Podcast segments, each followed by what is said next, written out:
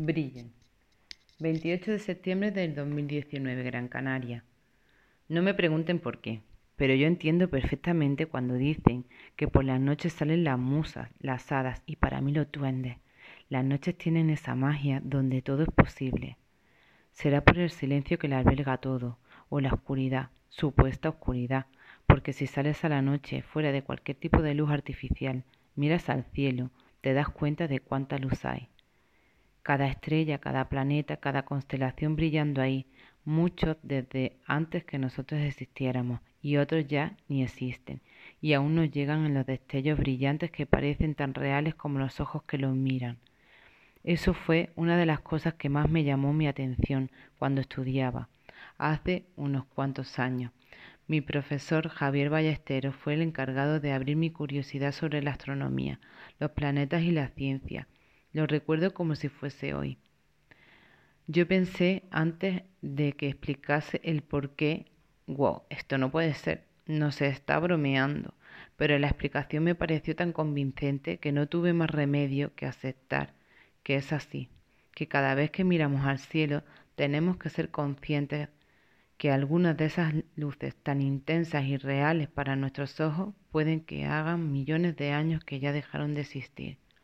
Ese pensamiento siempre me ha acompañado porque me abrió la curiosidad a otras como la relatividad, realidades paralelas, metafísica, hay vida en otros planetas. ¿Es posible que estemos solos entre tantas y tantas luces que nos rodean? Y todo eso me llevó a la búsqueda del alma, eso que no se ve, pero es lo más importante de las personas, al menos para mí, porque no se puede tapar ni disimular ni fingir. Eso es lo que eres y la verdad que siempre pensé, ojalá la gente que se cuida el cuerpo, va al gimnasio cada día, comen pollo y arroz, dedicasen tres horas a la semana mínimo a cultivar su alma, a mirarse dentro, a escucharse, entenderse, amarse y sobre todo perdonarse. Somos tan duros con nosotros mismos que no necesitamos a nadie. Nosotros somos nuestro peor enemigo. Nadie te puede hacer tanto daño como el que te conoce bien y nadie te conoce tan bien como tú a ti mismo.